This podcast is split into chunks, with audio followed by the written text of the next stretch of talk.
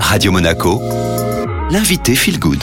Et nouvelle invitée Feel Good aujourd'hui, vous le savez, chaque vendredi, on retrouve Linda Posé, coach en développement personnel. Bonjour Linda. Bonjour Julia. Alors aujourd'hui, euh, Linda, on va parler d'un sujet très important, on va parler de la gratitude, le fait d'être dans la reconnaissance, c'est-à-dire d'être reconnaissant pour ce que l'on a déjà, pour les bonnes émotions de la journée. Peut-être en quoi c'est important d'être dans la gratitude, Linda? La gratitude, effectivement, c'est la reconnaissance de ce qui est. Ça peut être voilà un moment partagé ensemble, comme euh, là aujourd'hui, je suis dans la gratitude d'être avec vous, euh, Julia, comme ça peut être ce sourire échangé dans la rue avec euh, une ou un inconnu, le temps d'un instant, en, voyant la bienveillance dans son regard.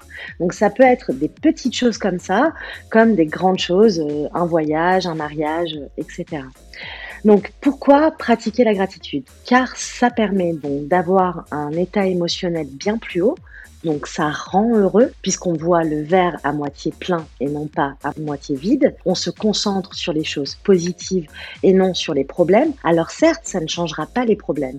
Mais en revanche, tout ce sur quoi on se couche, c'est ce sur quoi on se réveille. Donc si on se couche en pensant à nos problèmes, on se réveille en pensant à nos problèmes.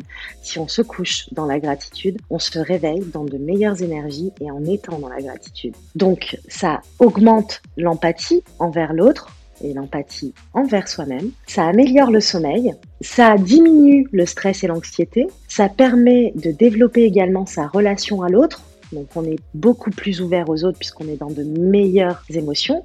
On diminue les risques de dépression et on augmente son espérance de vie. En deux mots, la gratitude, c'est être optimiste. De bons conseils donc à adopter. Merci beaucoup Linda. Mais je vous en prie avec grand plaisir. Linda Posé, coach en développement personnel, qui est avec nous chaque vendredi. Ses conseils, vous pouvez les retrouver en podcast sur les réseaux de Radio Monaco, mais aussi via Spotify et Deezer.